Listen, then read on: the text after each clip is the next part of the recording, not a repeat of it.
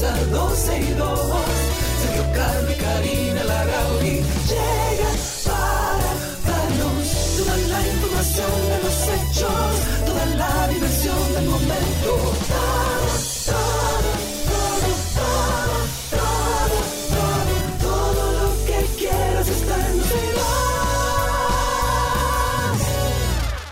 Bienvenidos a 12 y 2, ya estamos aquí listos, cada uno en su lugar. Hace ya más de dos años que no estamos en cabina, pero estamos unidos a través del dial 91.3. No, no, Estados Unidos. Ok, qué simpática. Bienvenidos a todos los que, como nosotros, empiezan y empezaron este miércoles bien temprano en la mañana a tratar de resolver el día. Hoy, como siempre, estamos eh, en vivo a través de nuestra página 12y2.com, a través de Twitter Spaces. En Twitter nos consiguen como 12 y 2. Cuando vean los circulitos ahí encima, ahí pueden cliquear y ya están con nosotros. O si no, busque el posteo que siempre hacemos donde dice ya estamos en vivo y ahí está el enlace directo. Así de fácil se conecta a través de Twitter Spaces y estamos también en YouTube como 12 y 2. Estamos por ahí por cualquier vía comunicado con ustedes. Miren, estamos eh, recolectando ítems, items o artículos que son necesarios para la escuela de sordos en Santiago. Los niños sordos en Santiago necesitan de, de su ayuda. Queremos, por ejemplo, cartulinas, reglas, eh, proyectores para, o sea, proyectores de, de- imagen, eh, tijeras, cajas, hilos, eh, unidades de bolígrafos. O sea, hay un sinnúmero de cosas que hacen falta en esa escuela y ustedes, eh, si van a Instagram, a donde tienes, por ejemplo, eh, bueno, donde está ahí arroba 12 y 2, ustedes van a ver una publicación que dice, vamos a ayudar, eh, así es que dice Cindy, ¿cómo se dice? Ayudemos, Ayudemos como en rojo. a la escuela de sordos en Exacto. rojo. Bueno, entre ahí y ahí está la lista de todo lo que se necesita en la Escuela de Sordos en Santiago y cómo ustedes pueden ayudar. Se lo agradecemos muchísimo si lo hacen. Exacto. Y recuerden además que a través de nuestra página, porque hay mucha gente que está preguntando cómo colabora desde fuera del país, escríbanos a ver si con la misma gente de la escuela podemos buscar alguna alternativa, que tengamos un lugar de acopio y que podamos traer hasta acá. A todos los que se han interesado, gracias. Definitivamente, y siempre lo confirmo, el pueblo dominicano es solidario. Hoy vamos a hablar y empezando el programa de un tema que tiene como a la sociedad alterada hace bastante tiempo. Tenemos que hablar del tema, o bueno, de la nueva situación con las AFP luego de someter un recurso de revisión a una sentencia del Tribunal Superior Administrativo que ordena la devolución de fondos que fueron descontados por las administradoras de fondos de pensiones a sus afiliados. Hay muchos abogados eh, que ven que no podrá ser aplicada porque es inconstitucional, hay otros que dicen que sí. Eh, esto surge a raíz de todo el tema que se dio en aquel momento donde todos los afiliados vieron reducidas eh, su, su ganancia en, en este sentido. Vamos a hablar con una entendida en la materia. Vamos a hablar con Leimi Lora Córdoba. Leimi Lora es abogada especialista en seguridad social para que nos ayude a entender esta nueva situación con las AFP. Leimi, ¿cómo estás? Hola, hola, encantada de estar con ustedes ahí desde lejos, pero en cabina con ustedes y con todos los que nos escuchan. Estamos- Gracias por la invitación. Estamos cerca, pero fan lejos, olvídate. De ustedes. Y quiero que Ay, sepan que estoy más contenta porque yo soy fan de ustedes. Mi mamá, Ay, gracias, Sergio, te ama. No ah, bueno, dile, que le mando mi corazón y mi cariño siempre. Leimi, gracias por Gracias. estar con nosotros aquí al aire y, y lo que queremos es que nos des un contexto de todo lo que se está hablando ahora mismo. ¿Por dónde podemos empezar, Leimi?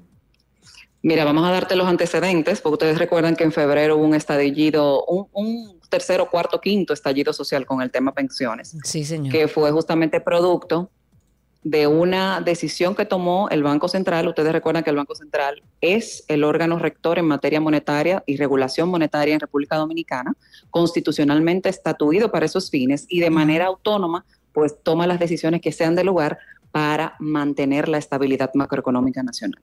Ok. Parte de esa situación vino una un cambio en la política monetaria inesperado para todos, pero el banco lamentablemente tiene que obrar en el momento que corresponda para poder frenar la inflación. ¿Por qué? Porque se nos estaba yendo de la mano lo que estaba pasando producto de pandemia, que aunque la gente dice que ya la pandemia es un cliché, no, la pandemia no es un cliché. No, no. Seguimos viviendo los estragos de la Pero pandemia claro. y también se nos unió para aquellos como yo que en su momento pensábamos que lo de Rusia y Ucrania iba a ser un juego, se unió la guerra también que impactó de una manera muy fuerte y muy inesperada las economías mundiales, incluida República Dominicana. Ese revés, ese efectivamente, ese rejuego económico que hubo que hacer, pues provocó entonces de manera inesperada, vuelvo y repito, una apreciación de nuestro peso dominicano.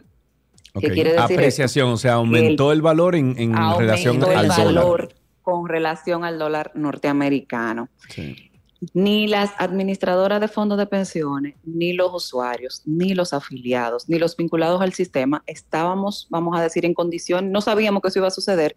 ¿Y qué pasó? Que cuando se emiten entonces los estados de cuenta de capitalización individual, que son los cortes que te envía tu AFP, a la que estés afiliada, diciéndote cuánto tienes acumulado, ellas están autorizadas a invertir una parte de su carpeta de inversiones en dólares norteamericanos. Hasta ahora mismo un aproximado de un 25% está en dólares. ¿Por qué se hacen inversiones en dólares? Porque recordemos que los huevos no se ponen todos en una misma canasta. Claro, claro. Y para fines justamente de tener también moneda fuerte, se utiliza esa, esa, esa, esa acción de invertir en una moneda que sea más fuerte que la tuya, pero en ese momento, al tener ese dinero invertido en dólares norteamericanos y el regulador, que es la Superintendencia de Pensiones, exigirle a las AFP que los estados de cuenta deben emitirse en peso, el afiliado lo que ha entendido que tuvo una reducción en lo que tiene acumulado en su cuenta, porque no puede ver el doble saldo, solamente ve un total en pesos dominicanos. Exacto. Ok. okay. Como tú comprenderás, no estamos hablando de una sustracción Exacto, e, es lo que, eh, para un poco aclarar, Leimi, desde tu apreciación no existe eh, tal descuento, sino que producto de las diferentes inversiones y como no vemos el doble saldo, el total da este, este monto, pero no significa que se lo han descontado, se lo han robado a los afiliados. Eso es lo que tú explicas. Para nada. Correctamente, y de hecho, si el afiliado hubiese sido también quizás un poco más, vamos a decir, proactivo con su administradora, podía acercarse y solicitarle que le dieran el monto entonces en dólares para que él verificara que el monto seguía igual e incluso con la rentabilidad generada por la inversión, porque recordemos también que esas inversiones se realizaron antes de que el banco hiciera el movimiento que hizo, que impactó la economía completa. ¿Por qué? ¿Y por qué lo hace? Señores, para aguantar la inflación, para que no nos subieran los precios y para que no se depreciara nuestro poder adquisitivo. Exacto. Sí. Okay. O sea, para que nosotros pudiéramos seguir teniendo circulante, las tasas no se dispararan. O sea, que se dio un rejuego ahí donde se, todos los sectores se vieron de alguna manera afectados y de hecho, para algunas personas pudo ser positivo porque quizá tenían deuda en dólares, pudieron comprar dólares más barato en ese momento, pero el, el, afiliado de, de, una FP que quizá no tiene las herramientas o no se siente preparado, no se siente en condiciones como de acercarse a su administrador y decirle, mira, está pasando esto, explícamelo y que le mostraran dónde estaba su dinero, que le mostraran cuánto tenía en dólares, la rentabilidad generada en dólares, porque ni siquiera la tasa de retorno del, del instrumento en dólares se vio afectada. La mínima exigida por la norma era un 6.98 y el promedio de la tasa de ese mes entre febrero y marzo fue un 8.98, o sea que no hubo ni siquiera una pérdida ni un cambio en el instrumento. Vamos a despejar algunas dudas. Eh, Josefina, a través de YouTube, está diciendo, y, perdóname la expresión, eh, pero está diciendo, ella habla muy bonito, pero ella está defendiendo a las AFP. ¿Tú estás defendiendo a la AFP con, con esa explicación? No, Josefina. Mira, Josefina, me encantaría poder reclutarte y unirte conmigo a la lucha de la defensa del sistema dominicano de pensiones y del sistema dominicano de seguridad social en general. Yo soy una ferviente, apasionada seguidora de este sistema por las bondades que representa no solamente en pensiones, en salud, en riesgos laborales. Hay mucho más cosas que podríamos seguir viendo más adelante. A lo mejor si yo lograra hablarte de todas esas cosas que quizás tú desconoces, yo te enamoro también y tú algún día vas a hablar como yo. Ahí está. O sea que tú entiendes, Leimi, ya para finalizar, que este fallo em, va a ser revisado porque hay un recurso de revisión eh, a esta sentencia del Tribunal Superior Administrativo y que va a terminar en que eso no va a suceder. No se va a devolver nada a los afiliados. mira, déjame decirte algo. En, en forma y fondo, el tribunal yo quiero que sepas que tienes una sentencia que si te, la, te la podrían hasta compartir o te la comparto yo misma, te la mando con Cindy. 67 páginas, de las cuales solamente dos páginas corresponden a un párrafo de consideración del juez que estableció que, la, que con la sola prueba de los estados de cuenta que presentaron los accionantes ya valía suficiente para condenar a la CIPEN a que instruyera a las AFP a hacer la devolución de dineros que nos han sustraído. O sea, ni siquiera se preocupó el tribunal de buscar un experto, de llamar a un perito de Banco Central, de un economista, de a las mismas autoridades públicas del Sistema Dominicano de Seguridad Social, interponerles, eh, intervenirlos forzosamente para que participaran del debate. O sea, ni siquiera fue una decisión rica en elementos, en argumentos. De verdad que es un golpe duro para el sistema y creo que también para el sistema judicial es un momento de reflexión para que entiendan también que el PAN de la educación previsional puede formar parte de esa estructura que ellos necesitan para poder evacuar decisiones que sean más contestes con la institucionalidad y la legalidad que rige el sistema dominicano de seguridad social para no forzar su equilibrio y estabilidad. Déjame, antes de finalizar esta conversación, déjame eh, eh, más o menos apuntar hacia el elefante que está en la habitación. Eh, ¿Entiendes tú que el sistema de las AFP y de las ARS, o por lo menos AFP, debe revisarse en nuestro país? O sea, ¿crees que, que es justo? Mira, el sistema es justo, el sistema es justo. Ahora, que podemos mejorarlo, 100% de acuerdo con tu inquietud. Podemos mejorarlo. Hay muchísimas propuestas que se han hecho, que se están evaluando en el Congreso Nacional, que se evalúan en charlas, que se evalúan en talleres, que se evalúan entre técnicos, entre especialistas. Y ojalá que las voces de esas personas que tienen experiencia, que pueden traer externalidades de otros sistemas, las evaluemos y acojamos aquellas que mejor se adapten a nuestra situación social, a nuestra situación económica a nuestra situación política. Que no hagamos copy-paste de sistemas que tienen posibilidades y situaciones diferentes a la nuestra, sino que de verdad, con conciencia y con un, un soporte técnico, actuarial, financiero, legal, podamos tomar medidas que realmente efectivamente propugnen a la mejora, no nada más solo del sistema, sino de garantizarle los derechos a las personas en las condiciones adecuadas. Sí. Lucas está diciendo a través de YouTube que sería bueno transparentar todo el sistema. Yo bueno, Karina y yo hicimos el, ejercicio de sentarnos con algunas personas que nos explicaran. La verdad que esos numeritos son, no son fáciles de entender. Es bastante complejo entender. Eso es verdad, sí, sí, sí. Yo, que yo he invitado mucho a la gente como que vamos a tratar de, bueno, de hecho, el estado de cuenta de la tarjeta de crédito uno nada más lo paga, pero tú te has puesto a leerlo. Y eso mismo pasa con el estado de cuenta de las AFP. El que no conoce el sistema, cuando recibe ese documento, lo único que mira es su saldo, no mira más nada.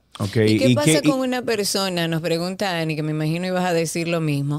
¿Qué pasa con una persona que, mm, eh, que estuvo, o sea, eh, ¿cómo se dice? O sea, eh, ay Dios mío, facturando, o sea, aportando, aportando a través de su trabajo durante años, pero que deja el trabajo y que por un tema de edad casi no, la contratan, o sea, habla de discriminación de edad, no consigue trabajo y tiene ese dinero del fondo de pensiones. ¿Qué, eh, de pensiones. ¿Qué pasa con una persona que esté en una situación como esta? Mira, el sistema te ofrece tres alternativas de pensión por vejez. Bueno, en primer orden, ojalá que esa persona no tenga ningún tipo de condición de salud, porque en cuyo caso, si tiene alguna discapacidad que pueda aprobarse, que supere el 50%, puede solicitar, por ejemplo, una pensión por discapacidad si tiene menos de siete años que dejó de cotizar. Si tienes ya una edad próxima a los 55 años, el sistema te ofrece una pensión por vejez anticipada si tienes un saldo suficiente para recibir una pensión equivalente a 18 mil pesos. Si tienes 57 años y no estás trabajando, puedes solicitar una pensión por vejez y te van a pagar un monto de pensión equivalente a la mínima o superior, dependiendo de lo que tengas acumulado. Si ya tienes los 60 años, puedes solicitar tu pensión por vejez, estés o no estés trabajando. Y si entraste a cotizar el sistema con edad de 44 años y ya tienes 60 y no estás trabajando, puedes solicitar la devolución total de tu saldo. O sea, fíjate que te di cinco opciones. El sistema no, no te, no, el sistema prácticamente da respuesta a cualquier condición que pueda tener una persona que haya cotizado. Okay. Yo creo que lo que tenemos que hacer es eh, eh, recomendarles a nuestros amigos oyentes a pasar por las redes sociales de Leimi, es eh, arroba underscore o raya abajo o guion menor. Lora, ella es abogada especialista en seguridad social y con ella estuvimos hablando todo este tema de las AFP. Leimi, muchísimas gracias por tu tiempo. A ustedes, a ustedes un abrazo y gracias por la invitación. Cuando quieran me llaman. Excelente. Gracias, Muchísimas gracias. Tenemos otros temas que de cual tenemos que hablar, de, o, o más bien, de los cuales tenemos que hablar y sigue sonando educación. La Asociación Dominicana de Micros y Pequeños Fabricantes de Muebles Escolares eh, someterá en las próximas horas un recurso ante el Tribunal Superior Administrativo para pedir la anulación del procedimiento de urgencia para la adquisición de butacas que se usarán en este año escolar. La acción tiene lugar tras la organización considerar que la licitación para la compra de 35 mil pupitres bajo la modalidad de urgencia viola la ley 34006 sobre compras y contrataciones, así como su reglamento de aplicación 543-12 que protegen a los micros, eh, a las micros, pequeñas y medianas empresas. El presidente del gremio, quien es eh, Vicente Julián King, afirmó que con las exigencias contenidas en dicha convocatoria, el Ministerio de Educación eh, perjudica mm, a pequeños comerciantes al imponerles cargas que no pueden llevar. Y estoy citando, las autoridades del MINER, del Ministerio de Educación, pretenden pasar por debajo de la mesa una compra de 100 millones de pesos, declarándolo de urgencia, pero que lo que en el fondo oculta es la negligencia del ministerio en gestionar las compras de mobiliario escolar a tiempo para que las mismas estuvieran listas para el inicio del año escolar, que siempre sucede entre agosto y septiembre de cada año. A eso iba a ir yo con esto, Karina, con esta noticia, antes de continuar. Y es que, señores, y no... y- eh, Empezamos ahora, fue, en, en- el sistema educativo dominicano empezó ahora, fue. No Habría que saben que, hay que ordenar unas butacas que son esenciales para los estudiantes un año, un año y medio, dos años antes, para un año Habrá que escolar. preguntarle a Fulcar porque que Ángel ¿Y llegó qué fue lo que hizo nada. Fulcar ahí entonces? ¿Qué sé yo?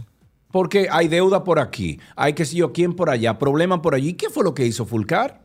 La verdad, la verdad, yo creo que muchas de las cosas que se están viviendo hoy, que no hay cupos, que los pupitres no llegan, que todo se ha entregado tarde, que esto va a empezar yo no sé de qué manera, es por falta de planificación. Claro. Lo que uno ve desde afuera, ¿no? Lo que uno ve desde, desde afuera es, bueno, hace falta planificación, porque ¿cómo es que empezamos el 19 de septiembre las clases a nivel nacional en las escuelas públicas y estemos hablando de pupitre?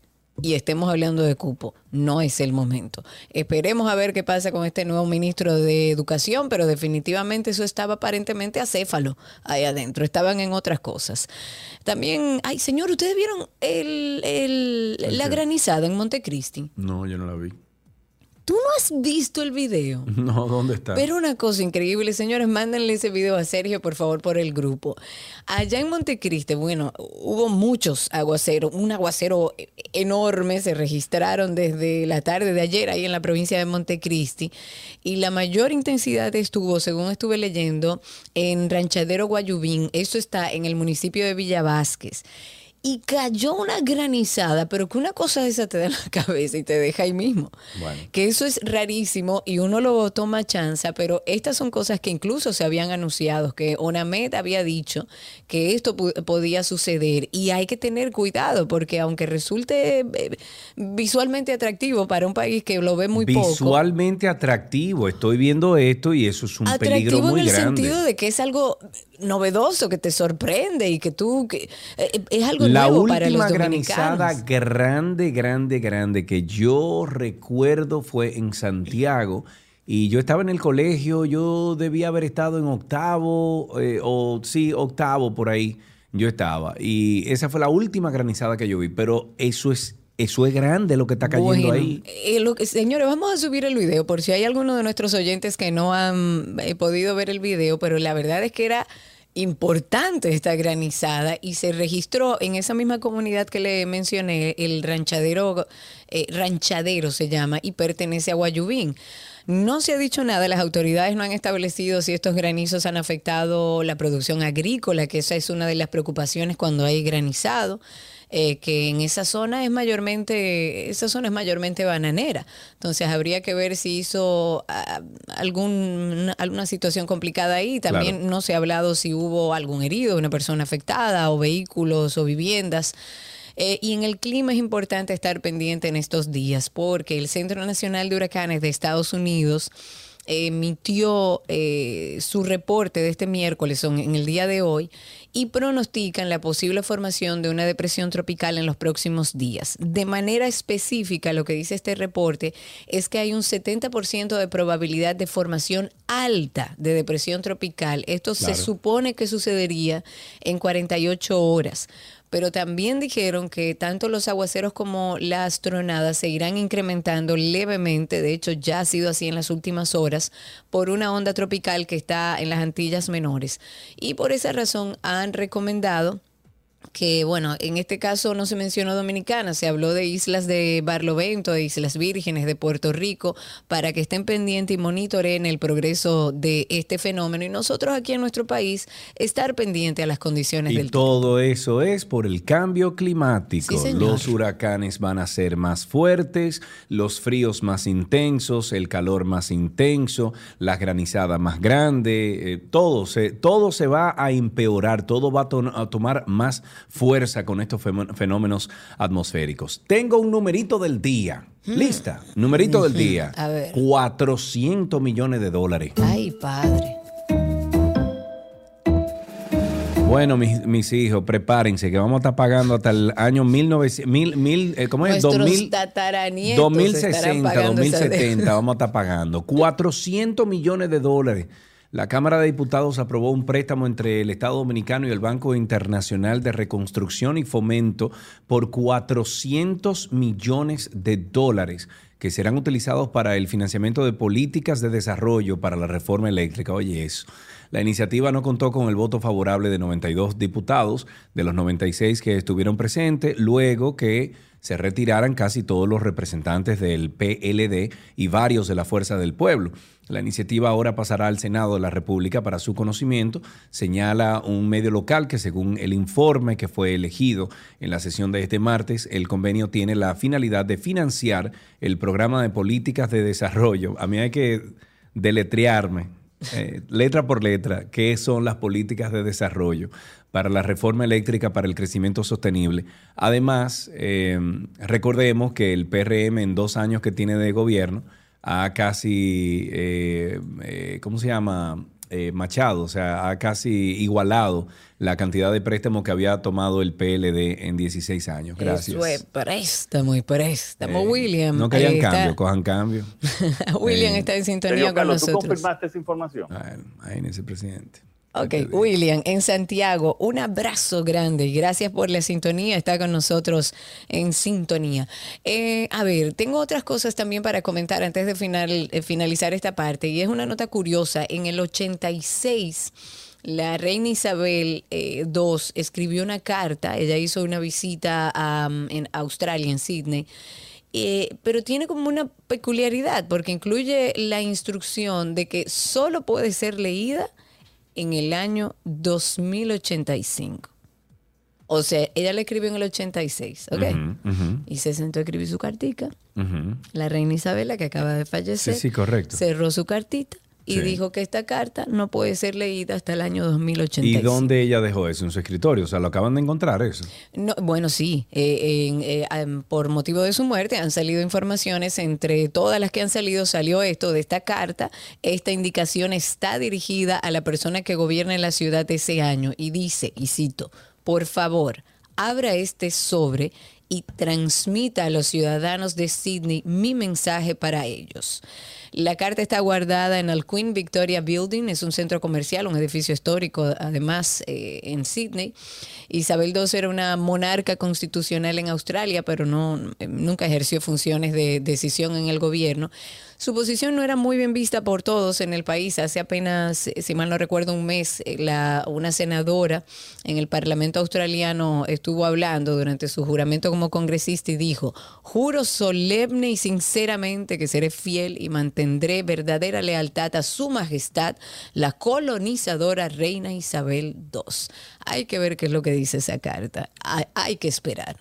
Hay que esperar. Con esto iniciamos 12 y 2 en el día de hoy. Muchísimas gracias por la sintonía y siempre le invitamos a que escuche Karina y Sergio After Dark. Desde hace un par de años hay una tendencia en general con el ayuno, pero aquellos que quizás no lo han oído, también hay una tendencia de algo que se llama el ayuno de dopamina. Como sabemos, la dopamina es un químico que producimos nosotros en nuestro cerebro. Es esencial para experimentar, por ejemplo, placer, recompensa, motivación. Entonces, el propósito del ayuno de dopamina es aislarse de los estímulos nocivos del mundo moderno, como el exceso de conexión tecnológica. Alejarse de la tecnología y hacer una especie de desconexión de todo lo que es tecnológico no necesariamente regula la dopamina. Lo que hace es que crea un periodo de abstinencia. Nosotros no podemos regular nuestros niveles de dopamina de manera deliberada. No tenemos realmente ese control para nosotros decir me alejo de esto y ya dejo de producir dopamina. Eso es incorrecto.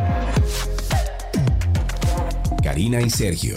After Dark. Karina y Sergio After Dark está en todas las plataformas de podcast. Nos pueden buscar como Karina Larrauri o Sergio Carlo. O si no, usted va a Google y en Google usted pone Karina Larrauri Podcast o Sergio Carlo Podcast y voilà, ahí sale toda la información.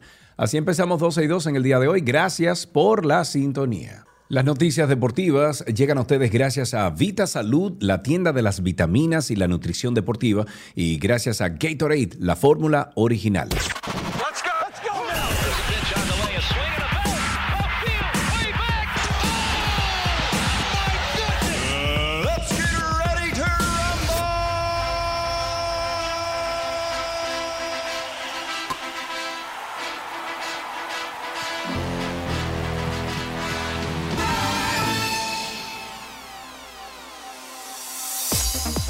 Estamos en Deportes en 12 y 2. Enviamos un fuerte abrazo a Jesús Zambrano, actor que está en California escuchándonos. Muchísimas gracias Jesús por la sintonía. Un abrazo para ti.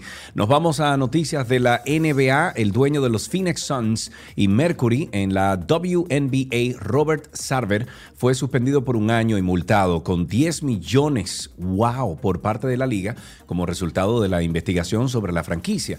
La NBA anunció el castigo y dijo que su investigación encontró que durante su tiempo con las organizaciones de Suns Mer- Mercury, Sarver usó palabras racistas al menos cinco veces al contar las declaraciones de otros. También hubo casos de conducta injusta hacia las empleadas, añadió la NBA en su comunicado, incluidos comentarios sexuales y comentarios inapropiados sobre la apariencia de mujeres. En una noticia de fútbol, el jugador de Manchester City, de donde, eh, bueno, el equipo favorito de mi hijo, Benjamin Mendy, fue declarado inocente de un cargo de violar a una mujer de 19 años. El fallo fue pronunciado por un jurado por instrucciones de un juez de la corte de Chester, eso es al norte de Inglaterra. El coacusado de Mendy, Lois Saja, fue exonerado también de dos cargos de violación y uno de agresión sexual contra la misma mujer, luego de que la fiscalía no ofreció evidencia adicional contra los acusados en esos cuatro cargos. El juez les advirtió a los jurados que no especularan sobre las razones de la fiscalía o las razones por las que la fiscalía decidió no buscar veredictos de culpabilidad en los cargos relacionados y continuar enju- en- enjuiciando a los acusados por los múltiples cargos que siguen enfrentando. Ok, me voy entonces con una noticia de béisbol, que la Liga de Béisbol Profesional del país, y estoy hablando del IDOM, celebra hoy a partir de las 7 de la noche la vigésima versión del sorteo de novatos en el Centro Comercial Sanville. Esta vez el sorteo eh, tendrá disponible 347 peloteros disponibles para, que ser, eh, para ser elegidos desde los equipos de las grandes ligas, ligas independientes asiáticas durante 16 rondas. Los jugadores elegibles serán todos aquellos que hayan jugado en clase A, eh, clase A media o categorías superiores al menos hasta el primero de agosto de este año. El orden de escogencia será de acuerdo a cómo finalizaron en la vuelta regular de la temporada anterior, razón por la que los Toros del Este seleccionarán primero, luego los Leones del Escogido, luego, eh, luego las Águilas Ibaeñas, Tigres del Licey, eh, Estrellas Orientales y Gigantes del Cibao. El evento se transmite por Digital 15 y por Lidom TV, plataforma de YouTube de la entidad. En una noticia de boxeo, Canelo Álvarez espera que el próximo sábado sea la última pelea de Jedani Golovkin, en lo que será el tercer capítulo de la rivalidad entre el multicampeón mexicano y el pugilista kazajo, quienes empataron en su primer enfrentamiento, mientras que en el segundo el tapatío salió victorioso por decisión mayoritaria. Lo más probable es que sí, que se retire después de esta pelea. No sabemos. Eso dijo o respondió Canelo Álvarez ante la pregunta sobre si el sábado sería el día de retiro de Gennady Golovkin. Ok, hay una noticia que tiene que ver con deportes, pero como que se filtra a arte, y es que Conor McGregor, eh, este, eh, él sería, ¿cómo se llama? El deporte que él practica no es boxeo, es... No, ah, es el Ultimate Whatever, no me acuerdo cómo se llama. Eso, sí, y da bueno. ese golpe como salvaje, básicamente. Básicamente. Bueno, pues eh, esta estrella, eh, Conor McGregor, eh, controversial, o- obviamente, está filmando ya una película aquí en República Dominicana, en Juan Dolio. Yo estuve pasando por ahí esta mañana rapidito y me di cuenta de el set gigantesco que hicieron, Karina. Están reproduciendo o haciendo el remake de, mm, de la película Roadhouse de los años 80. Eh, Anina lo mencionó el otro día y han hecho dos sets gigantes, o sea, grandes. Eh, hay uno que es el establecimiento principal de, de- de la película, que es el Roadhouse, así se llama, y hay otro entonces que es un pequeño pueblo de la Florida que han como eh, rehecho, ¿no? Y dice la Florida y todo, y tú crees que tú estás en la Florida, pero tú estás ahí al lado de todo el mundo en Juan Dolio, en la carretera. Ahí lo ven, pero ahí está eh, McGregor, está también eh, Jake Gyllenhaal, está Lucas Gage, está, eh, ¿quién más? Ah, Post Malone, el cantante, también está en la película, o sea que... Van a ver de ellos unas cuantas semanas aquí y si pasa por Juan Dolio, a lo mejor se encuentran con ellos en algún tipo de, qué sé yo, restaurante o algo así. Ok, perfecto. Y hasta aquí nuestras noticias de deporte. Si quieren ampliarlas, pueden pasar por nuestra página, perdón, 12y2.com. Hasta aquí deportes. Let's go. Let's go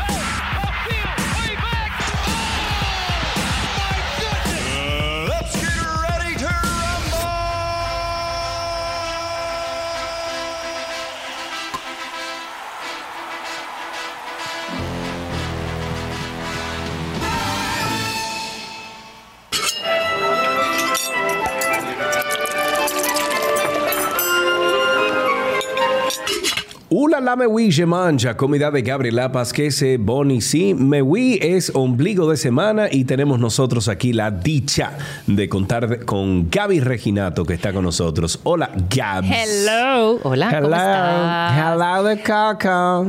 Cuente todo, hermano. Esos son los cuentos, lo- lo- ¿cómo se llama? Los, los programas de chisme. que Cuente todo, hermano.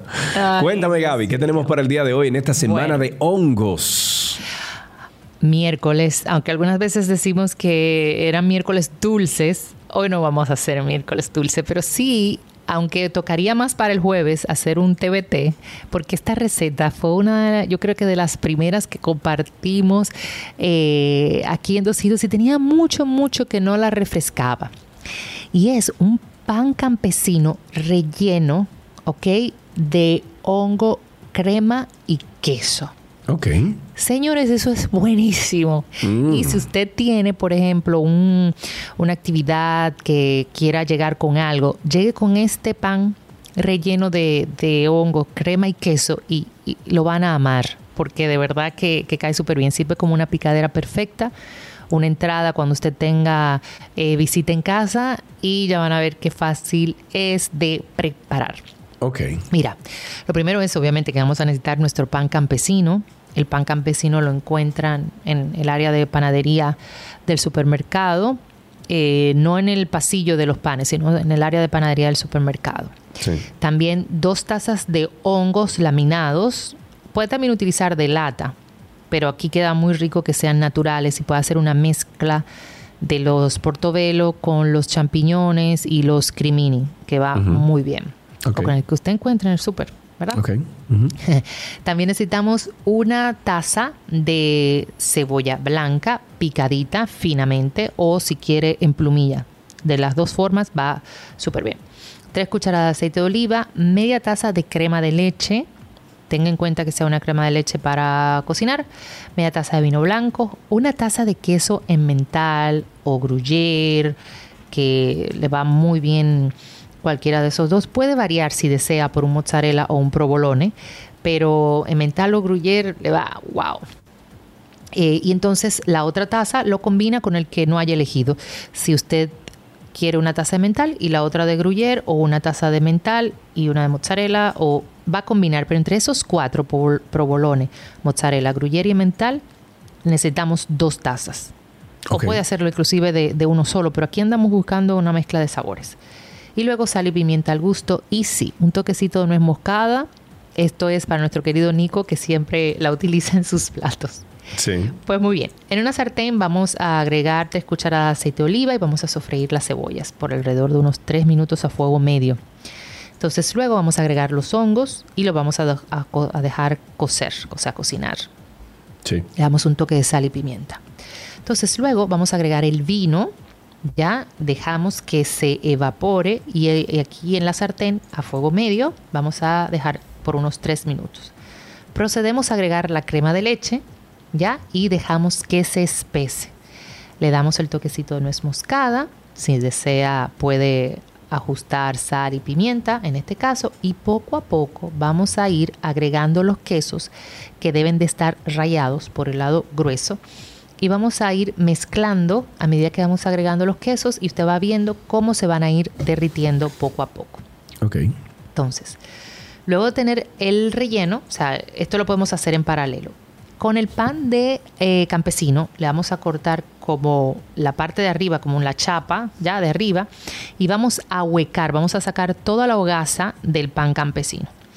Esta hogaza no la bote, porque inclusive con esa hogaza usted puede hacer bolitas de pan que luego vamos a poder sumergir en esta crema de hongos y quesos que es espectacular. Eh, o si no, usted la tuesta y hace pan rallado con, con eso. Entonces, eh, al pan campesino nosotros tenemos que prepararlo primero antes de agregarle el, el dip, por decir así, esta crema de hongos con, con queso. Sí. Vamos a llevar a horno a una temperatura de 350 grados y vamos a dejar que esa hogaza se tueste. ¿Ok? La vamos, tenemos el hueco y pon- colocamos la tapa al lado. Teniendo el pan ya tostado, entonces agregamos toda nuestra crema de hongo, queso y, y demás y volvemos a llevar al horno para que gratine un poco. Y señores, así calentito, servimos. Si quiere agregarle como ayer que utilizamos eh, aceite trufado, unas gotitas de aceite trufado, Sí. y al lado sirve con pancito tostado, con grissini, con galletas, con casabe, con lo que usted quiera. Y cuando todo esto se acaba, entonces le queda el pan campesino untado de esta crema y usted rompe ese pan campesino y se lo come. Es gloria con infinito y voilà. Ahí lo saboreaste. ¡Qué hambre, Dios mío! Ahí los saboreates, ¿eh? Los saboreates ricos, ricos, ricos. Sí. Muy bien, bueno, pues señores, ya saben ustedes, ahí tienen otra de las recetas de hongo que estamos eh, trabajando esta semana para todos ustedes y como siempre en la página 12y2.com y en el Instagram de Gabriela Reginato, gabriela.reginato, ahí pueden conseguir todas estas recetas. Gaby, un beso para ti, adiós. Otro para ti. Chao. Hasta aquí la receta en 12 y 2.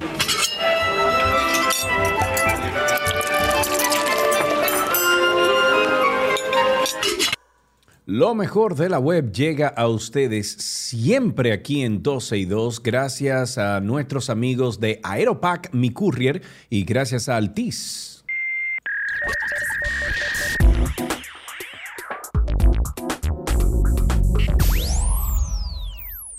Estamos en lo mejor de la web. Hoy tenemos a nuestro querido amigo, entrenador certificado en neuroventas, experto en marketing web, neuromarketing, blogger, marca personal, nuestro querido Janko Tú Briseño. sabes que ya Pero, con ese título él cobra 30 Ah, o ¿no? 40% más que cualquier otra persona. Claro, ¿eh? lógico. Ok. Eso no puede ser así por así. El que estudia tiene que cobrar, porque si no, ¿para qué? Janko, Ok, bienvenido. Janko. Buenas tardes, ¿cómo están? Estamos bien, estamos vivos, estamos sueltos. En el día de hoy suelto. vas a hablar de Reels. Los reels. Sí es verdad que los reels funcionan, porque eh, se estaba rumorando en estos últimos tiempos que Instagram le estaba quitando presencia a otro tipo de publicaciones para darle más fuerza a los reels porque Sí. está compitiendo obviamente con eh, plataformas como TikTok, plataformas como YouTube, Sí. que de una u otra forma se lo están, se lo están comiendo pasito a pasito, ¿no? Son públicos totalmente diferentes, eh, eh, hay que tomar en cuenta, pero eh, la, la gran pregunta es, ¿es cierto que los reels o el formato de reel está funcionando más en Instagram? Y la respuesta corta es sí. Sí, claro, está, está teniendo más impresiones, está teniendo más personas, Más engagement. Eh, Instagram es bueno que sepan que está ofreciendo, o Facebook o Meta, que es el dueño de Instagram, está ofreciendo eh, dinero para aquellas personas eh, que ya monetizan, ajá, que ya monetizan para darle más visibilidad a Reels. Yo el otro día sin querer, yo creo que lo dije aquí al aire, que vi un pago de 300 dólares de parte de Facebook y me quedé como 300 Oh. dólares. ¿Y de qué? Y cuando fui a buscar fue un reel que yo subí con la intención de compartir, ¿no? De, de monetizar. Y ya como yo tengo toda mi información ahí de, de- de banco, etcétera, pues me depositaron 300 dólares. Digo yo, ah, mira, Oh, Qué gracias. interesante. Yo quiero que me depositen a mí también. Claro. Pero mira, qué bien. Bueno, entonces eh, la página Metricool, eh, que ha sido una página muy referente a nivel de métricas y todo esto, eh, sacaron un estudio el día de ayer y eso es lo que vamos a hablar un poquito hoy, ¿no? Entonces, eh, y otra gran pregunta que se están haciendo muchas personas es si el alcance en Instagram bajó. ¿Ok? Es la pregunta del millón. Si tu alcance en Instagram bajó. Y aquí la respuesta es depende. ¿Y por qué depende? Si publicas posts en el feed normal, como lo veníamos haciendo, de imágenes Sí, o sí. videos, seguramente te vas a dar cuenta en tus estadísticas que el alcance habrá bajado. Y esto es precisamente porque le están dando más fuerza a los reels. ¿Ok? Entonces, de acuerdo a este estudio, el alcance de los posts bajó un 22.35% en referente al año pasado. Se nota, se ve claramente.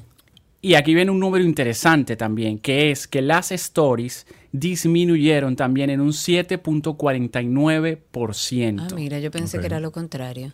No. Que Ok, había o sea, también están bajando las stories. Eso es debido a la fuerza que le está dando Instagram a los reels. Y ojo, al comportamiento también del consumidor. Porque, por ejemplo, tú te enganchas en un reel y empiezas a bajar y te, que- te puedes quedar ahí pegado viendo 4, 5, 6, 20 reels. Sí. Se te agotó el tiempo, entre comillas, se te agotó el tiempo de lo que ibas a estar perdiendo el tiempo en la red social en ese momento y ya no te da tiempo de ver las stories. Claro. Entonces empiezan a pasar un segundo plano y de eso se debe, a eso se debe que el 7.49% de las stories haya bajado en alcance. Perdón, perdón. Eh, Yanko, tú tienes un teléfono vibrando ahí, ¿eh? Sí, Eh, estaba. Tú sabes que él es enfermo. ¿verdad? Gracias, porque yo estaba es buscando aquí. Loco, pero estaba en silencio. Pero él siente la vibración. No, yo no siento la vibración, yo escucho la vibración en el él, micrófono. tiene, él tiene un Hago- yo cosa escucho el- paralelo en el oído. Yo no entiendo, porque yo estoy hasta más sorda después de 20 años con audífonos puestos todos los días. Y él oye más cada día. Ok, Increíble. punto y aparte. Sigamos con la web. Entonces Ok. nos quedamos. Y los reels podría haber, o sea, los reels aumentaron 12 veces más en alcance. ¿Ok? Entonces, aquí vamos con esto.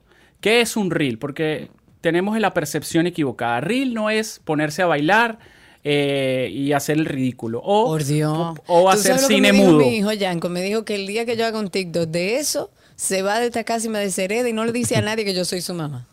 Ese muchacho es sabio, ¿viste? Que baja. Señores, que va, hay que tripearse el asunto no, de vez no, en cuando. de eso. de que- S- Sergio, tú puedes hacer uno, dos bailando, yo- pero tú no. te imaginas tú promocionando, no sé, ¿sabes? Areopac y que te pongas a hacer, a, a bailar con la cajita No así, como un loquito. Digo, ojo, ojo, cada quien lo hace. Como y le lo entiende, hace como le Y lo entiende. disfruta, bienvenido sea. Sí. Yo no me veo haciendo eso. Intenté, ojo, y dije, ay, Dios mío, no, esto es muy ridículo para mí. No, no, Sí, no, no, no. sí, sí. Ah, tú lo intentaste. Claro. Ok, all right. Ok, entonces, eh, hay que hacer reels y se pueden hacer reels de muchas maneras, la creatividad y hoy hay apps que te permiten pegar varios extractos de video Sí. mientras tú lo estás haciendo y te va a funcionar buenísimo. Ahora, está la gente que no hace reels, por ejemplo, como nosotros quizás, que no hacemos reel a cada rato. ¿Qué puedo hacer para tener una tajada de ese alcance? Lo que está funcionando muy bien ahora son los carruseles. Carruseles son cuando tú publicas más de una o dos, más de dos fotos que tienes en un post y le das hacia la izquierda y puedes ver varias fotos. ¿Qué pasa con los carruseles? El informe arrojó que los carruseles pueden generar un alcance y hubo un aumento en el 25.71%. Ah, mucho. ¿ok? Eh, para las personas que nos están escuchando, y quizás estos números, para traducírselos en, en- en- en buen dominicano, el alcance simplemente es cuántas personas van a ver tu post. Es decir, tú quieres que la mayor cantidad de personas vean tu post. ¿Qué pasa con el carrusel? Que tiene algo muy interesante. Si tú tienes tres fotos en el carrusel, yo entro a mi feed ahora, a la 1 y 3, y veo, eh, Instagram me va a mostrar la primera foto del carrusel de Karina, por ejemplo, que es ella, no sé, con, con su hijo. Ajá. Cuando yo entre a las 3 de la tarde y se vuelva como a resetear mi feed y empiezo a bajar, me va a volver a salir Karina, pero automáticamente me sale la segunda foto de ese carrusel. Y cuando entre a las 9 de la noche, me vuelve a mostrar la tercera foto del carrusel. Claro, Así yo le haya dado ya me gusta o la haya comentado. Ya, ok. Entonces, es una forma en donde tú tienes una oportunidad de decirle al algoritmo, muéstrame tantas veces eh, yo tenga fotos en el carrusel a la gente mi publicación. Siempre y cuando esta publicación también haya tenido engagement y haya tenido algún cierto, algún tipo de movimiento. Ok. Entonces, aquí vamos con un una pequeña guía, ojo, a todos los que nos escuchan, esto, es, esto no es literal porque cada negocio y cada cuenta cue- eh, eh, se maneja de una manera diferente. claro. Exactamente. Pero fíjate, si tú quieres crecer rápido en Instagram, quieres tener un crecimiento rápido, haz Reels. Si tú quieres tener más interacción, haz carrusel. Si tú quieres tener más engagement con, tu, con tus seguidores fieles que ya te ven, puedes hacer las stories. Y si tú quieres generar, generar resultado en cualquier formato, adivina qué tienes que hacer. Tienes que hacer todos los formatos. Incluso las fotos que ya no funcionan casi. Claro. Tienes que diseñar una estrategia donde dentro de esa estrategia esté este, dividida en todos los formatos. Incluso a personas influencer o personas comunicadores como ustedes, si tú dentro de tu, dentro de tu oferta tienes esa diversidad de estrategias, tú podrías incluso vender un paquete. Es decir, ah, si yo cobro por post 100 pesos Sí. y por story cobro 50 pesos. Ok, tú le puedes decir al cliente que dentro de tu paquete hay una estrategia donde yo te voy a hacer un reel, dos carrusel, cinco stories y eso cuesta tanto y se lo vendes paqueteado Claro. y tú le Claro. dices al cliente y te lo estoy vendiendo así, ¿por qué? Porque los reels generan más engagement, porque las Claro. stories hacen esto y ta ta ta ta ta ta. ¿Tú me puedes mandar eso, por favor, Yanko? Claro, con gusto. Muchas Sí, gracias. Y podemos diseñar la estrategia y podemos hacerte un paquete y unos planes y todo lo que tú quieras. Gracias al gracias. título de la presentación que me hiciste. Bien, esos son los resultados. No, porque la realidad es que eh, eh, falta todavía educar mucho a la, a, la, mm, a la parte empresarial, a aquellos que manejan medios digitales, porque muchas veces uno con la experiencia que tiene como usuario de la plataforma, eh, tiene más el manejo de los resultados. Eso, evidentemente, lo que hoy estás compartiendo eh, genera mucha información y es bueno tenerlo en papel, en blanco y negro y decirle, Sí. mira, por eso es que un reel eh, genera más esto, por eso cuesta más, por, e- porque además es más trabajo. No es lo mismo tomarte una foto que grabar, editar, subir y, y armar todo un reel. Entonces es interesante también para aquellos que se benefician económicamente de las redes. Claro, incluso micro o macro influencer. O sea, ojo, te pueden dar un contrato o puedes perder un contrato con tan solo tú tener esta información como influencers. Tú me Claro. sientas a mí como cliente y me dices, oye, mira, ¿sabes qué? A ti te conviene este plan porque yo te voy a hacer dos reels porque los reels funcionan así, así, así, así. Yo me quedo así y digo, ah, no, este tipo sabe lo que está haciendo. Págale los cuartos que esté pidiendo, no me importa. Claro, totalmente. Lo sabes, o sea, e- e- es bastante interesante. Funciona de dos vías, ¿no? Ok. Eh, otra cosa importante que arrojó este estudio, que ya eso se sabía hace tiempo, es que a mayor cantidad de seguidores, menor es el alcance y a pocos seguidores, mayor es el alcance. ¿Qué quiere decir esto? Espérate, o sea, tú estás hablando del Espérate, algoritmo de la plataforma.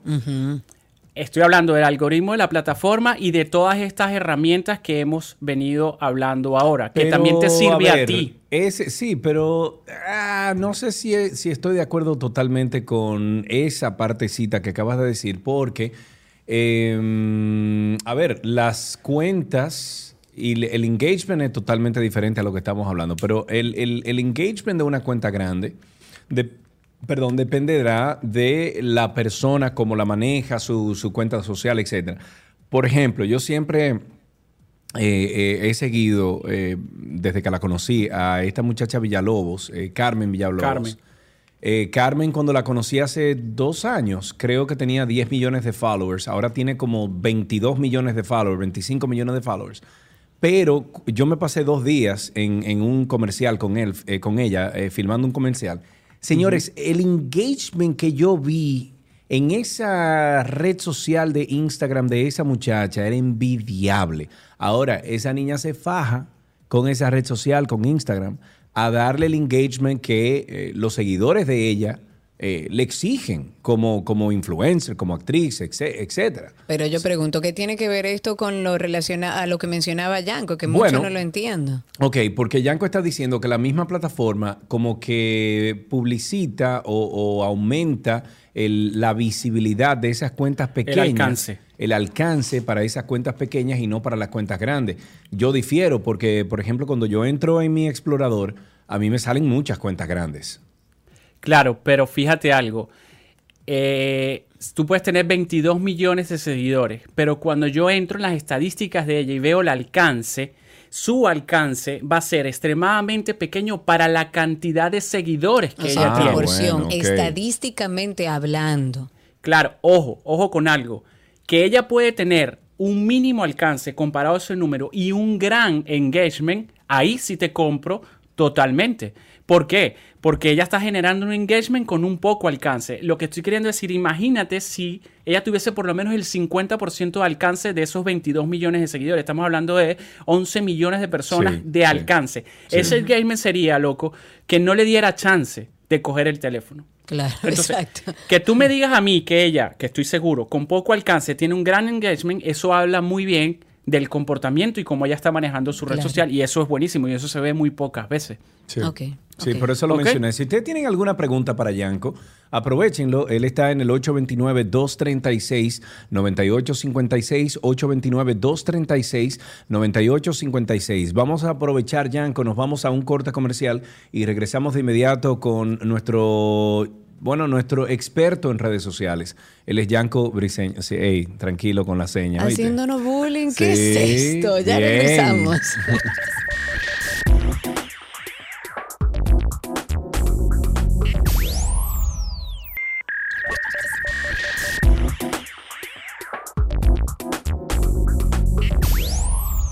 Seguimos aquí en lo mejor de la web. En el día de hoy estamos hablando con Gianco Briseño. Él es entrenador certificado de neuroventas, expertos en... eh, ¿Y qué es lo que me Te pasa? mí? ayudo, querido. Dale, sí, dale tú, Ok, dale tú. estamos con Yanko Briseño y estábamos hablando de los diferentes formatos, cómo funcionan en Instagram para aquellos emprendedores, para aquellos que quieran eh, visibilizar sus cuentas. Ya hemos hablado de diferentes puntos. ¿Dónde seguimos, Yanko? Ok, para concluir, este, básicamente lo que tienes que hacer es ir probando cada cosa. Tienes que hacer carruseles, tienes que hacer reel, tienes que hacer foto y tienes que hacer tus stories. ¿Para qué? Porque eh, toda comunidad se comporta de una manera diferente. Entonces tú tienes que ver qué es lo que se va acomodando a tu actitud también y a tu comunidad. Ojo, dependiendo si eres una marca personal o si incluso si eres una empresa y tienes una agencia que te maneja esto, pues ahí sí, ¿sabes qué? Presiona a la agencia para que entonces hagamos el mayor formato. Pero no es que al, acabar el programa a, vas a buscar en Google cómo hacer un reel viral. No, porque no se trata de eso. Esto se trata de una constancia para ir viendo cómo lo vas ajustando. Ok, Eh, perfectísimo. no sé si tenemos tiempo. Yo traje tres noticias adicionales. Sí, Eh, claro. es algo Pero que no habíamos hecho a antes. la gente porque sé que hay preguntas. Si tienen preguntas o Claro. tienen comentarios o si le ha funcionado o ha visto un cambio en los resultados de sus publicaciones, pueden llamar cualquier pregunta al 829-236-9856 o a través de Twitter Spaces. ¿Qué noticias no- nos tienes por ahí, Yanko? Bueno, en, F- en, LF, eh, en la NLF, Tú, él, él tampoco puede hablar. ya se vendieron todos los espacios para el Super Bowl, ¿ok? Eh, Fox anunció que ya vendió el 95% de sus espacios publicitarios para el Super Bowl, a pesar de que este juego se va a hacer dentro de cinco meses, ¿ok? Y indicó que se han vendido varios anuncios de 30 segundos por 7 millones de dólares. Oh, Esto sigue siendo de verdad un negocio redondo, ¿no? YouTube, eh, YouTube está haciendo, eh, va a ser una plataforma libre de anuncios a nivel educacional. Es decir, Me va a haber. Va a haber una sección educacional donde va a estar libre de anuncio, libre de recomendaciones, ¿ok? Para que esto simplemente para que el estudiante esté enfocado y no Sí. pierda, no, no, no hayan distracciones. Por ahora está. Antes de, antes de tú continuar con eso, Sí. eh, tenemos a Alejandra en la línea que tiene una pregunta para ti. Alejandra, adelante. Hola, ¿qué tal? Hola. Adelante, ¿se le escucha? Mira, eh, tenía- tengo una pregunta para Briseño en cuanto a los carruseles. No había escuchado el término, entonces eh, quería saber eh, cómo, dónde, o sea, dónde podíamos eh, crearlos, si es directamente en la plataforma de Instagram. Ok, vamos a ir un paso por paso, de, de, desde cero, Yanko. Vamos a irle diciendo, trata de tomar tu teléfono en la mano para que paso por paso podamos decirte cómo armar un carrusel. Es sumamente fácil y muy similar a cuando subes una foto cualquiera. Cuando en vez de subir una, vas a subir varias. Yanko, ¿la ayudamos? Sí, claro que sí. Mira, tú vas a entrar a tu perfil de Instagram. eh, en la parte superior derecha eh, le vas a dar al símbolo de más y ahí te va a salir la opción, o sea, vas a ver, vas a empezar a ver tu carrete de fotos y te vas a dar la opción de publicación, historia, reel o en vivo. En publicación, si ves en la esquina superior derecha de la foto que te debería estar saliendo arriba, dice seleccionar varios. Si tú le das a seleccionar varios, ves que te va a dar la opción de seleccionar varias fotos al mismo tiempo de tu carrusel. Te da hasta 10 fotos. Exacto. Tú las puedes ordenar, les puedes ir poniendo hashtags separados y todo esto.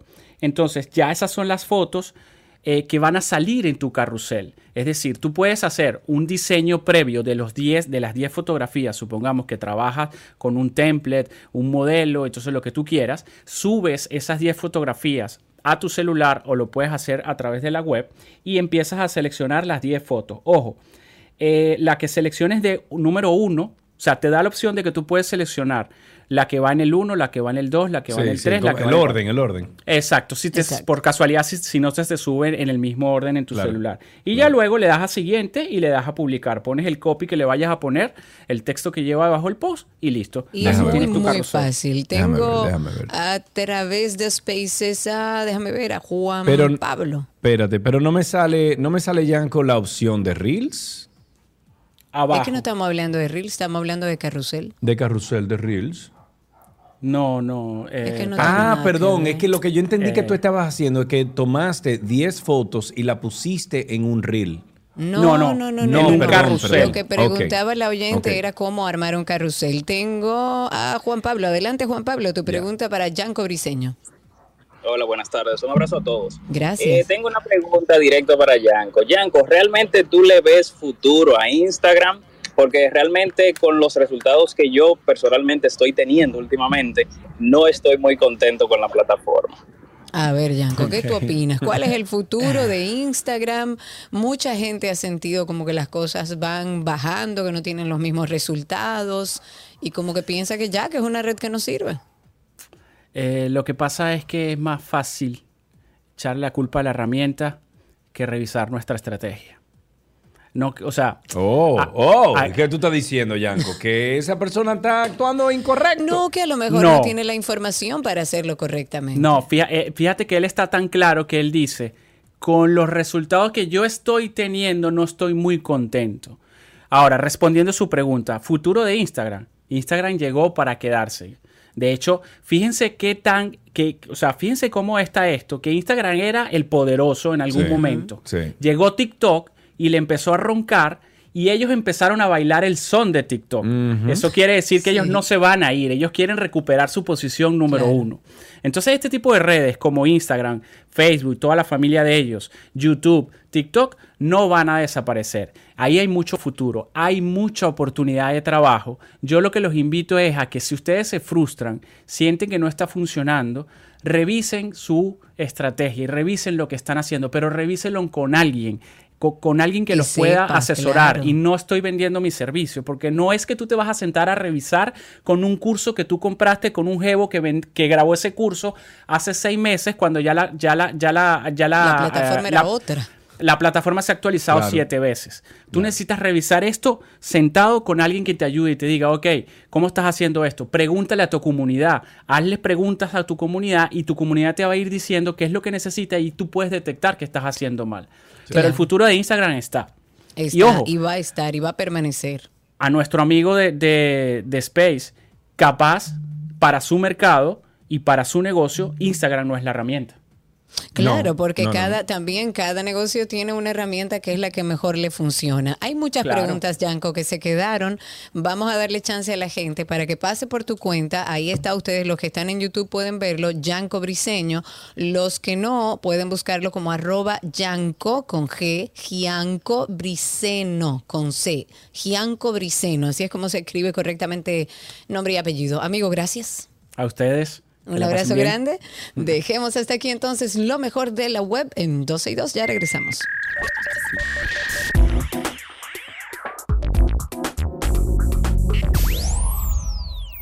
Dos, doce y dos. ¿Qué aprendiste hoy? Llega a ustedes gracias a Pala Pizza, expertos por tradición.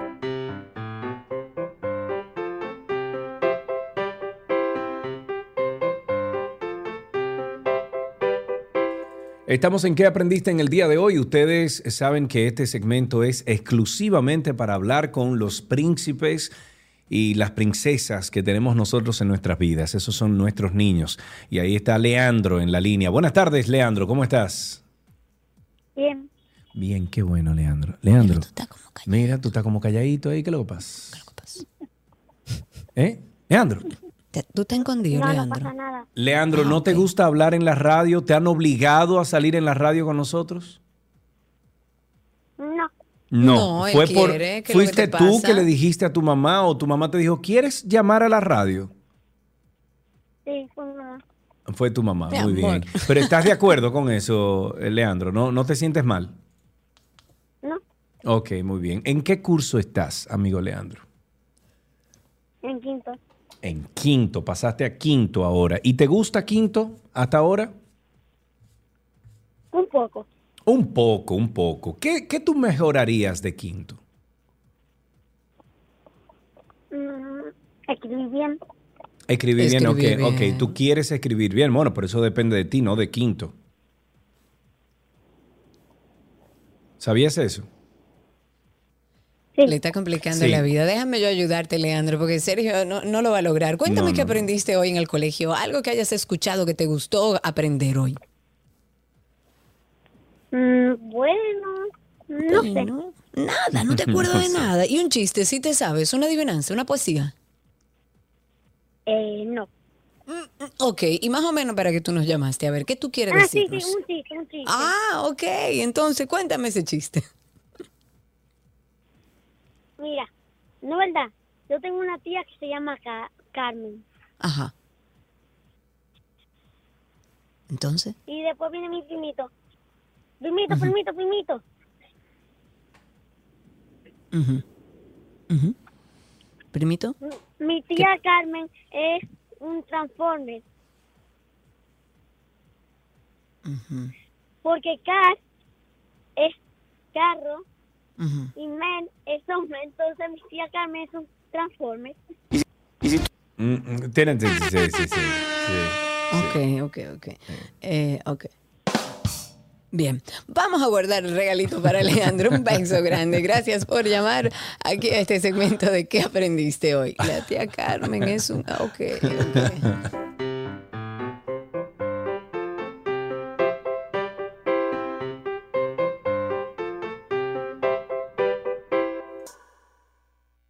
Nuestro segmento de tránsito y circo llega a ustedes gracias a Marion Autos, tu inversión segura en manos expertas.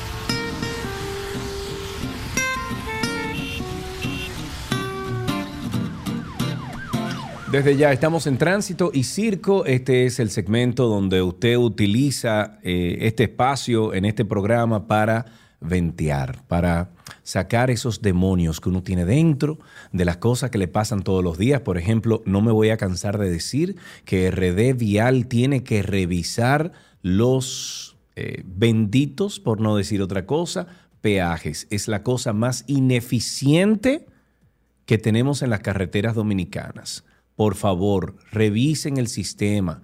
No puede ser que una persona que eh, Pero del no paso tenga... rápido. Lo del paso rápido no aparece. Esta mañana lo, fui a dos farmacias, Carol, y no Ah, aparecieron en ningún título. No, Ah, no. mira, voy a ver si voy aquí a la que me queda cerca de casa, porque justo ayer fui a comprar algo y vi a alguien comprando uno. Ah, pues por favor, cómprame O sea que uno te lo entonces. compro. Yo voy para la capital el domingo, guárdamelo. Ok. Eh, pues sí, pero, pero no me voy a cansar de decirlo. O sea, entonces utilice este medio ahora mismo, este segmento de tránsito y circo para usted ventear, para usted decir las cosas que se está guardando dentro, que nadie le escucha. Ayúdenos ayudarles. 829-236-9856, 829-236-9856. Bueno, eh, compartimos algunos tweets interesantes del regidor Mario Sosa, a quien por cierto tenemos en línea. Hola Mario, gracias por estar con nosotros. Hola, ¿cómo están? Gracias por tenerme. Bueno, antes de, hablar contigo, Mario, voy a compartir un poco de los tweets eh, que hiciste ayer. Eh, dice, por ejemplo, uno, la alcaldesa Carolina, Carolina Mejía debe explicar públicamente por qué su gestión viola las normas de planificación urbano y otorga permisos de construcción de manera discrecional en detrimento de la calidad de vida de quienes vivimos en Santo Domingo. La discrecionalidad en otorgar los permisos de construcción violando normas se presta a fuertes cuestionamientos. Por ejemplo, dice Mario, los socios que impulsan la torre Parkside, denunciado ayer en la prensa, fueron los mayores donantes de la campaña del PRM, según el Diario Libre. ¿Esto influyó? Mario, por favor, amplía un poquito sobre esto. Bueno, gracias nuevamente por tenerme. Lo que está ahora mismo en juego en nuestra ciudad es cómo la planificamos, qué decidimos, cómo vamos a crecer. La- el planeamiento urbano es la herramienta jurídica más fuerte, más poderosa que tiene cualquier ayuntamiento para guiar el desarrollo sostenible, un desarrollo que, que- que le haga bien a la ciudad. Entonces, ¿qué ha ocurrido? En el polígono central tenemos una normativa del 98. Esa normativa es la norma vigente. Lo que ha ocurrido es que se han venido aprobando un número importante de proyectos el cual no cumplen con la normativa. La normativa tiene que ser actualizada. Sin embargo, el año pasado empezó el proceso de actualización en el Consejo de Regidores, pero luego la alcaldía retiró el proyecto del Consejo. ¿Qué, qué significa eso? Que han seguido optando por, en vez de establecer normas claras y transparentes para las maneras en que se deciden qué, qué puede ir dónde en nuestra ciudad, están optando a llevarlo a mero administrativo y de manera discrecional. Es decir, que el mismo director del planeamiento urbano tiene la potestad, con un mecanismo interno que ellos mismos elaboran, de cómo aprobar proyectos por encima de la normativa. Y lo muy importante es, yo- esto no es algo en contra del, proyecto Parkside per se, porque la compañía que lo hace la admiro mucho. Ese proyecto tiene valores muy importantes como el uso mixto, Sí. es decir, que en el primer piso va a tener área comercial, algo que siempre hemos ido impulsando. Yo no estoy para nada demonizando este proyecto. Lo que estoy resaltando es cómo es la manera que estamos aprobando y cómo estamos la que estamos regulando los permisos de construcción de nuestra ciudad. Los vecinos de ahí, que, que en, la, en la calle David Ben Guigrón, que se pronuncia, y la Sí. Flecha Altina, Sí. están clasificadas como calles terciarias, que significa que se permite solamente un- una densidad, que es la cantidad de habitantes por lugar, de 600, ¿verdad? Esta norma, eh, la aprobación que tiene son de 1.500, y dos veces y media por encima de lo permitido por la norma. Entonces, imagínate que tú vives en ese sector y en una calle tan pequeña, ya congestionada, donde había una casa de una familia, de repente hay 189 apartamentos. ¿Qué implica este placinamiento? ¿Qué implica esto para, la, para, la- para la- los servicios básicos, para, agua, para, el- sí, para la agua sanitaria, para sí, sí, la sí, agua para potable? todos los servicios de, que tienen que ofrecer el, eh, la ciudad a, a- a una población. a un- a un- ciudadanos. sí, sí, claro. En- Entonces, yo estoy completamente a favor y soy un ap- eh, apoyo firmemente el desarrollo inmobiliario en nuestra ciudad. Es los, los constructores son los que nos Pero crean nuestras viviendas. organizado, en por Dios. pero.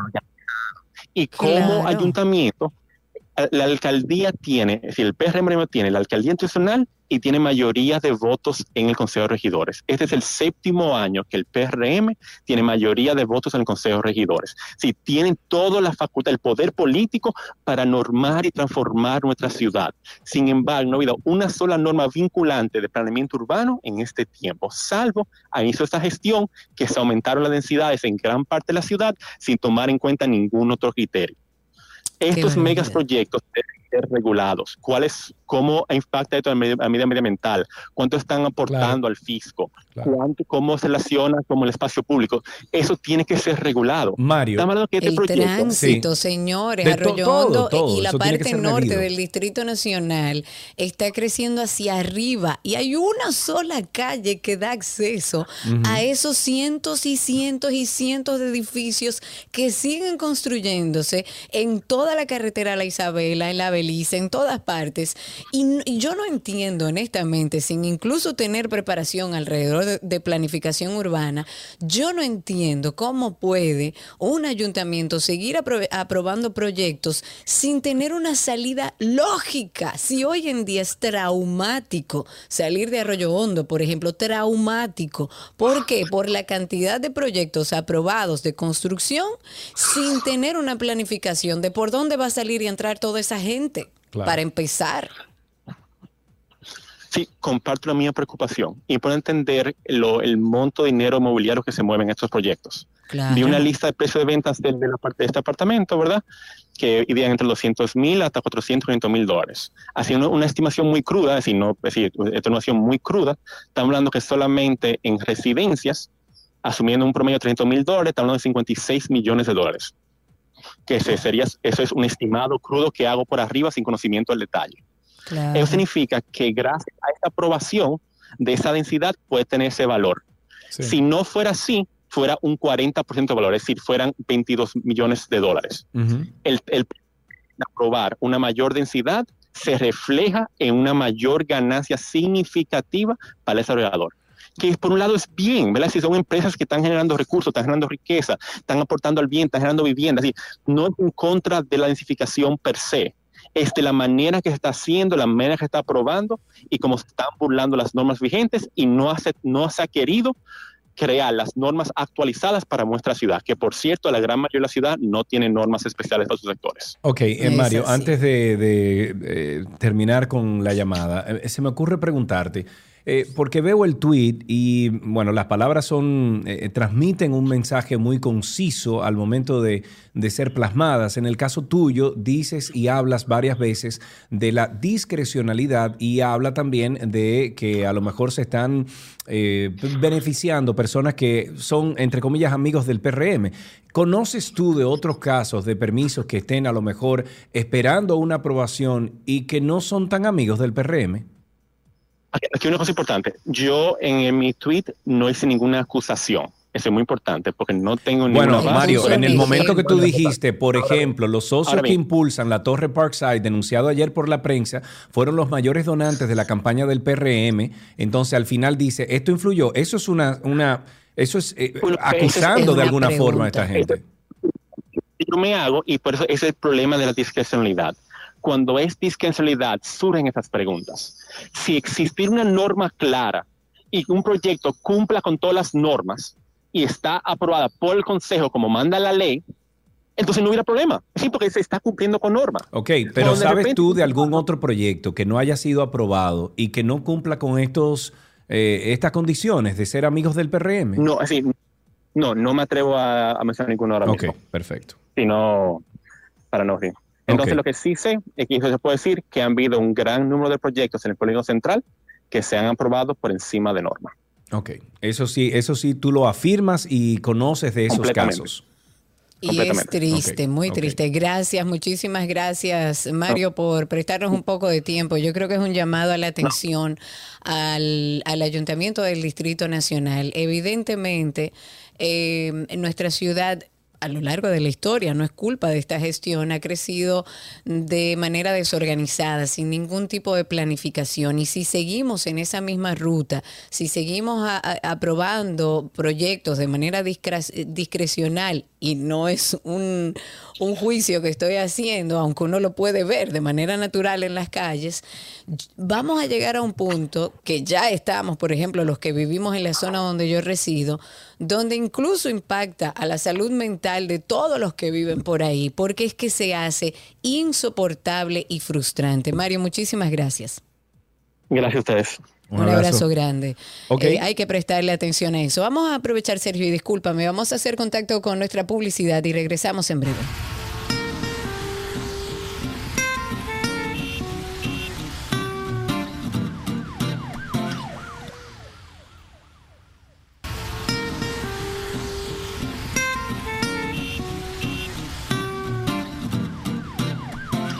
Estamos esperando llamadas al 829-236-9856. 829-236-9856. Bueno, tengo a Freddy que dice, me dice a través de YouTube, porque él está en los dos espacios, él está en YouTube y él está en Spaces, y quiere hablar de cuál fue la experiencia utilizando la aplicación que hablábamos en el día de ayer y que se anunció de obras públicas para reportar bacheos.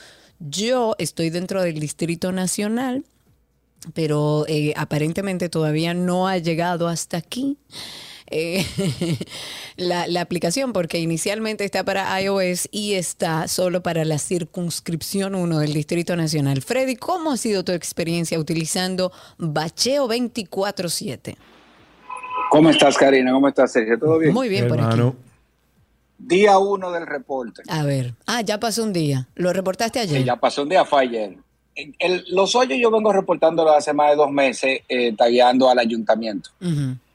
Pues hoy llegó el ayuntamiento a tapar los dos de tres hoyos. Ah, pero bien.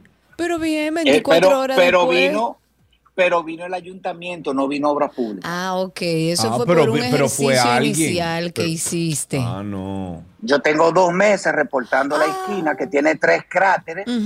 Eh, hay, un, hay un filtrante que está tapado, que no acaban de destaparlo, entonces el agua se acumula. Por lo tanto, lo que, el, el trabajo que hicieron hoy se va a dañar en una semana, si no, porque sí. ya había- habían hecho un bacheo y se dañó. Claro, porque si Pero- hay una tubería rota y no hay nada que hacer.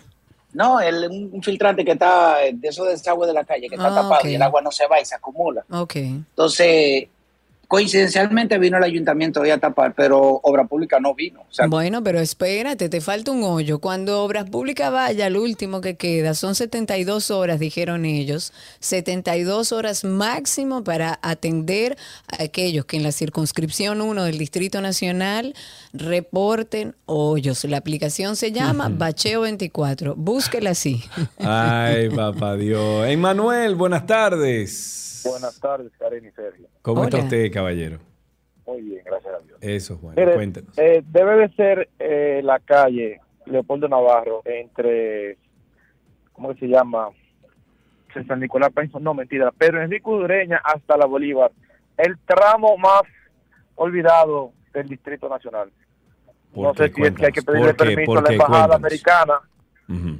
Porque ellos tienen sus muros New Jersey ahí que no Ah, lo ¿sí? mueven. No, Sí. eso no se mueve. Pero esa calle, o sea, Gasco entero está asfaltado completo. Y esa calle, desde la Pedro Enrique Sureña hasta la Bolívar, no sirve.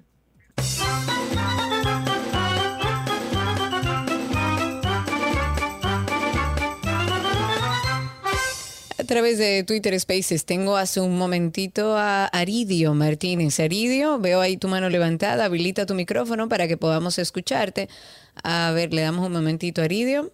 Mm, No, pues entonces pasamos con Joan, que está ahí con nosotros a través de Twitter Spaces. Joan, quita el mute y así podemos escucharte al aire. Cuéntanos. Sí, me escuchan. Perfectamente. Eh, para decirle a Sergio que el pase rápido sí funciona, pero déjame explicarte cómo que funciona, A porque ver. yo tengo una experiencia. A ver. Eh, tú, yo me fui en un taxi una vez Ajá. y él llega a la fila, él no tiene el sticker, ya el guardia sabe que cuando tú pasas por ahí y no tienes sticker, él te abre la- el, el espacio para que tú pases. Así es que funciona el paso rápido. Ya ellos saben cómo funciona eso. O sea, ellos se dan cuenta que no funciona y abren.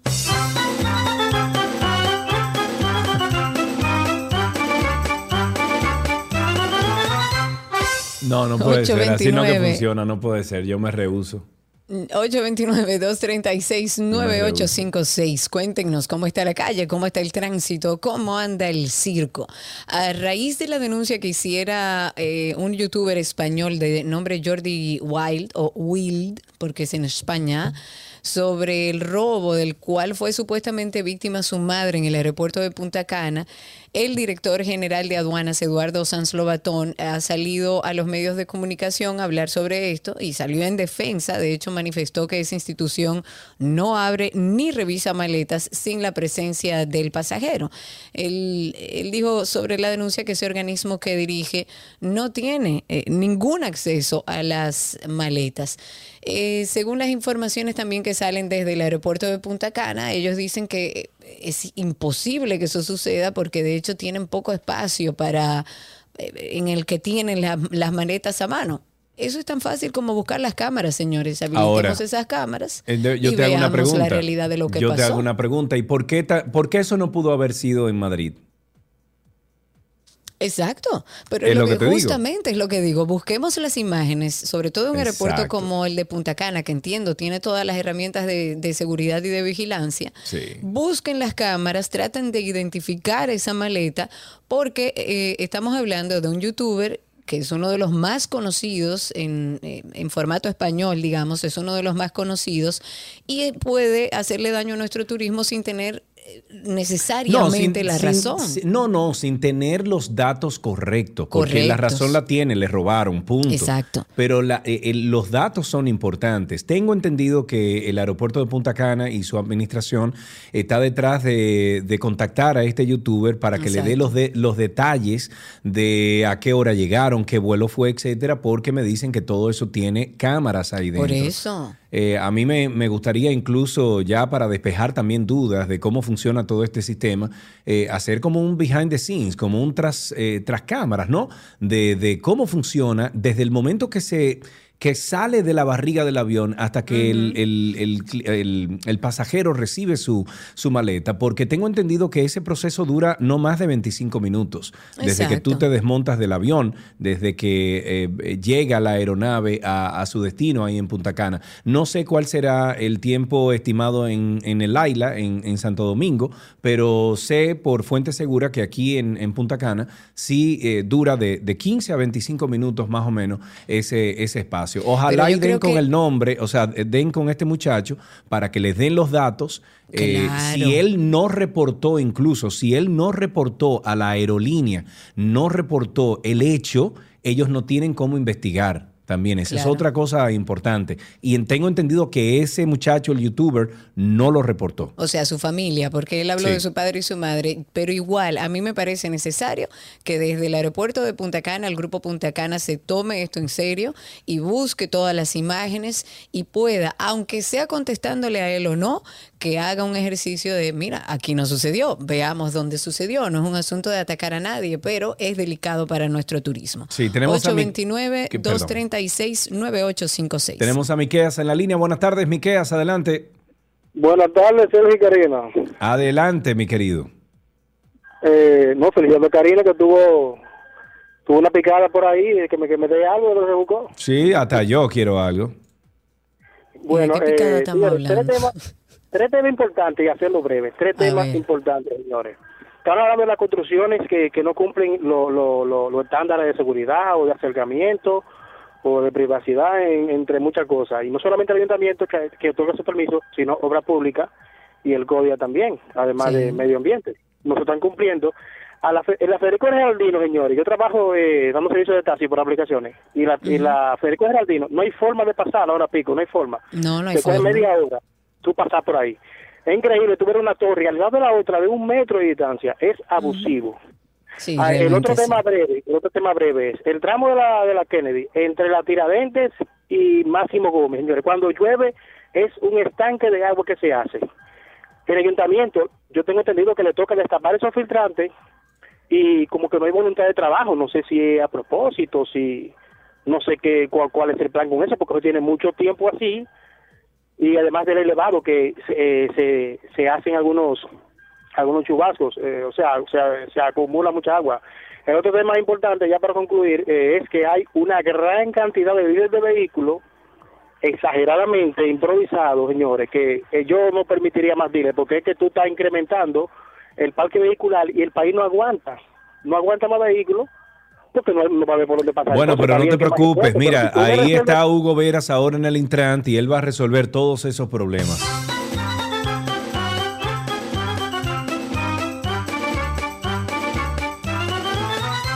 Lo que no se sabe cuándo, pero lo va a resolver, no te preocupes. Comentar que el director de Proconsumidores de Alcántara, para que lo tomemos en cuenta, ya yo no, ya yo no, porque tengo mi vehículo eléctrico, pero usted que tiene que echar combustible, Proconsumidor ha dicho que esa entidad ha cerrado durante solo la gestión de Eddie Alcántara más de un centenar de dispensadores de estaciones de gasolina y gas licuado de petróleo que despachaban el combustible por debajo de la cantidad que pagaban los consumidores. Oye, va, ¿qué?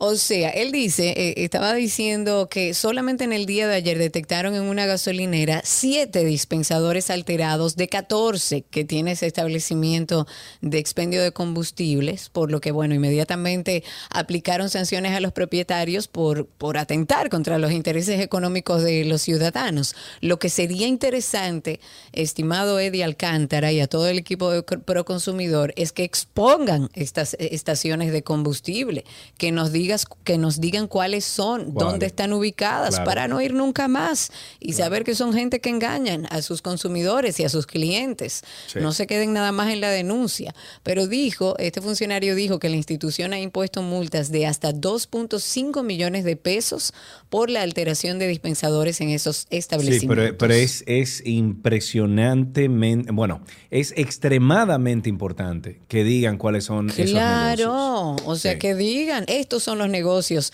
que estaban robándole a sus clientes. Juan Carlos en la línea, buenas tardes, Juan Carlos. Buenas tardes, Sergio. Este, dándole muchas bendiciones a ustedes. Gracias, igual. me llamaba al programa. Sí. Voy a hacer lo más breve posible. Acabo de llegar el sábado, de estaba por los lados de Costa Rica en trabajo. Fíjate, mira, eh, permítanme ustedes, Karina, Carlos, voy a atento al país, las autoridades, ya que hemos tocado ese tema tan importante en ese tan prestigioso programa de ustedes. Yo transitaba desde Santiago hacia Santo Domingo en hora de las ocho, siete y media de la noche por la autopista Duarte. Sergio, Karina, es muy incómodo. Hay unas, eh, se puede llamar, y perdóname la, la expresión, unos carajos que andan en unos, en unos vehículos, unos buggy, que tienen una luz, eh, no sé si ustedes saben, que tienen conocimiento que es un buggy, ¿no? Sí, sí, claro, que sí, sí, sí. Eh, venían ellos eh, como siete buggy en los alrededores de llegando casi a Pedro Brán, Villa Altagracia. Provocando, Sergio, mira, eso es increíble, sin importarle a esa persona que lo que vamos la parte de adelante de nuestro vehículo llevamos nuestra familia, nuestros hijos, se le importaban, eh, eh, pasaban desapercibidos, rompiéndole por, la, por, por, lo- por los lados, echando a la persona al- al- al- al- a los lados para que ellos quieran pasar. Eso, eso es una cosa increíble. Yo espero que las autoridades, si me están escuchando, por favor, en esa carretera, los fines de semana, eh, pongan más autoridades porque no se ven. Simplemente se ven los que están en la cumbre, algunos eh, a mes de la cumbre. Y eso tiene que tiene que terminar, por favor. Perfecto, claro, gracias por su denuncia ahí. Eh, 829-236-9856. Dice Gabriel, dice, mientras no diga cuáles son esas estaciones de combustible, o sea, las que estaban, las que le han puesto multa y han cerrado por engañar a sus clientes, que, que lo diga, a ver qué dice. Mientras no diga cuáles son esas estaciones de combustible, es una fábula. Entonces vamos a hacer un ejercicio, vamos a sentarnos todos frente a nuestro Twitter, vamos a copiar a Eddie Alcántara y a Proconsumidor y a pedirle que nos diga cuáles son esas estaciones de combustible. Voy a finalizar con José Álvarez, es el último que tenemos para participar, está a través de Spaces. Habilita tu micrófono, José, así podemos escucharte al aire. A ver, te doy un tiempecito, adelante, cuéntanos. Sí, sí, buenas tardes. ¿Cómo están ustedes? Muy bien, bienvenido. Es su amigo José Gregorio Álvarez. Lo que pasa es que en Twitter salgo como José. Ah, así, Eh, mire. Lo llamo para decirle algo. No sé si ustedes recuerdan, hace unas semanas yo llamé con el tema relativo a unos unas personas que vinieron al país a comprar propiedades, pero luego tuvieron unos temas con las constructoras debido a las cláusulas abusivas que tienen dichos contratos. Ok. sí, no y que en ese momento, bueno, en ese momento les dije que acudimos ante Proconsumidor y que íbamos a ver cómo se iba a manejar Proconsumidor en relación al tema de las alzas arbitrarias en los precios de la construcción. Eh, les tengo para bien decir que Proconsumidor en ese sentido está haciendo un trabajo excelente. Los casos que tenía abiertos en relación a ese tema, que eran unos ocho casos en total de diferentes personas, todos fueron, se- algunos fueron cerrados por conciliación gracias a Proconsumidor y otros fueron cerrados mediante resolución a favor de los consumidores por parte de Proconsumidor. Ahora bien, hago una exhortación a toda persona interesada en adquirir una propiedad en planos. No firme contrato de separación si el mismo no fue revisado previamente por Proconsumidor. Y en caso de que no haya sido revisado previamente por Proconsumidor, indíquele al vendedor que usted no va a separar hasta tanto usted no lea por completo la promesa de venta. Y en la promesa de venta es que van a estar todas esas condiciones y esas artimañas en contra del consumidor. Entonces deben de leer eso primero y saber que hoy en día, cuando usted compra en planos, disculpen que el perro mío está aquí en el vehículo, que todo el que compra en plano no está garantizando precio. Hoy en día, el que compra en plano está garantizando una separación de una unidad, no así una fijación de precios. Eso es Y real. tienen que tener en Eso es real, no, no, no generalizamos, pero hay mucho de eso. Y coincido contigo en que Proconsumidor está haciendo su trabajo, es una de las entidades que incluso en gestiones anteriores, con partidos que a lo mejor hicieron muchas cosas con las que no estamos de acuerdo, pero Proconsumidor funcionó y ha funcionado de unos años para acá. Pero hacemos la sugerencia de que en este caso, que se habla de estaciones de combustibles que han cerrado, que han multado por engañar a sus clientes, que lo digan, cuáles son, dónde están ubicadas. Y así terminamos Tránsito y Circo en 12 y 2.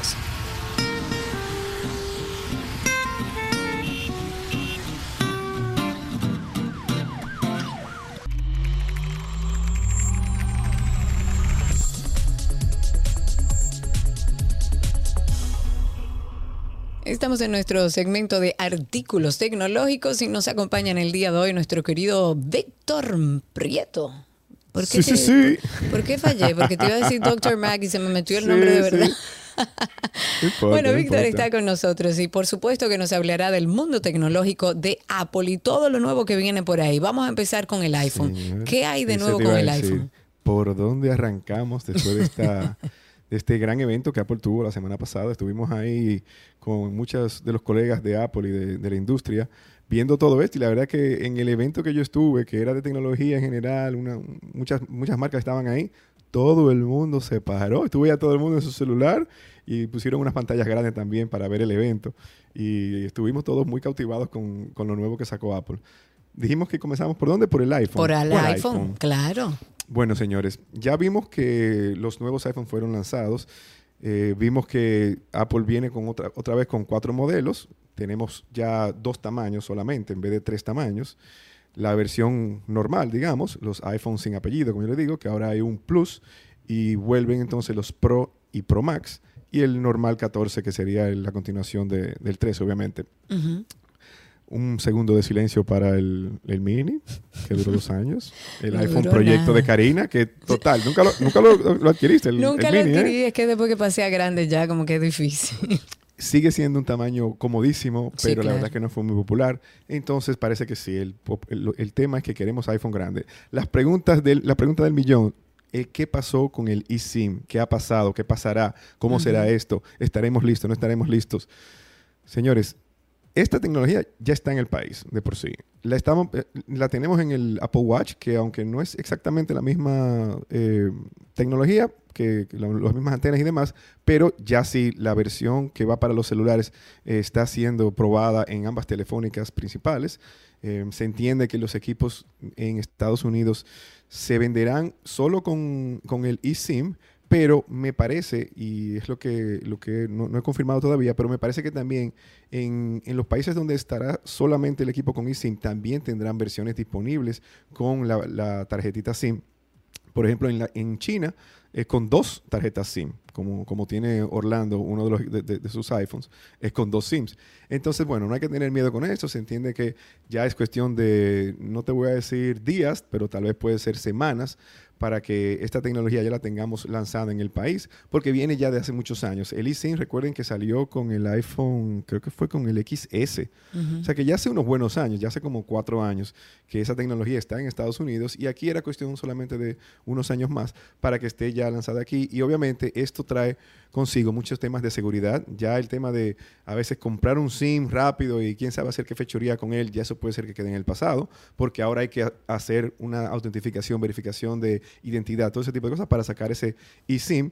O sea que da un poco de tranquilidad saber que esa tecnología está ahí, cuando en teoría mm, Dios no lo quiera, toco madera, ¿verdad? Pero si te roban el celular, ya no es tan fácil, no, no es como que le pueden sacar el SIM, o sea, ya esto te previene que la gente quiera, bueno, esto, eh, eh, no vamos a robar ese iPhone, porque puede ser que con ese iPhone no que se me puede va a dar brega, por lo me van a menos. seguir fácilmente, pensará eh, el que estará haciendo esa fechoría. Obviamente la cámara, señores, muy mejorada. Estamos hablando de una cámara por primera vez de 48 megapíxeles en la versión Pro. Wow. Em, la Qué carga se- sigue siempre mejorando. Apple eh, trata siempre de hacer los procesadores pues, más, eh, más económicos en cuanto a, a que consumen menos batería. Estamos hablando del primer procesador de 4 nanómetros que se está utilizando en un celular. O sea que la velocidad también tiene que ver con esto. Eh, veremos un iPhone más potente que en años anteriores. Eh, lo que sí que ah, con, respecto al, al 13, tal vez no veamos 50% de velocidad en, cuanto, a aumento, pero sí se habla de como un 15% de aumento de velocidad, que ya es bastante. Para el, el- el 13, señores, rompió todos los esquemas de toda la industria. Nadie ha podido eh, eh, alcanzar ni cerca a, estos iPhone de- de años pasados. Y bueno, solo es cuestión de semanas para tenerlo en el país. Nos imaginamos que ya para noviembre tendremos ese iPhone eh, oficial en Latinoamérica. Cada año Apple se va comiendo una semana. Del, del- ah, comenzamos cuando antes era en, en febrero y luego pasó a enero, diciembre. Ya el año pasado fue a, a nivel de, de noviembre que lo teníamos en el país. O sea que puede ser que ya eh, finales de noviembre. llegue mediados de bastante noviembre, Quién rápido. sabe si para el Black Friday esté ya aquí el teléfono.